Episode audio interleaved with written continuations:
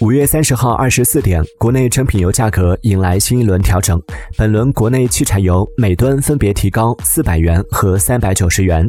今年以来国内成品油价格已进行了十轮调整累计九涨一跌。部分地区九十二号汽油将直接进入九元时代加满一箱油将多花十五点五元钱。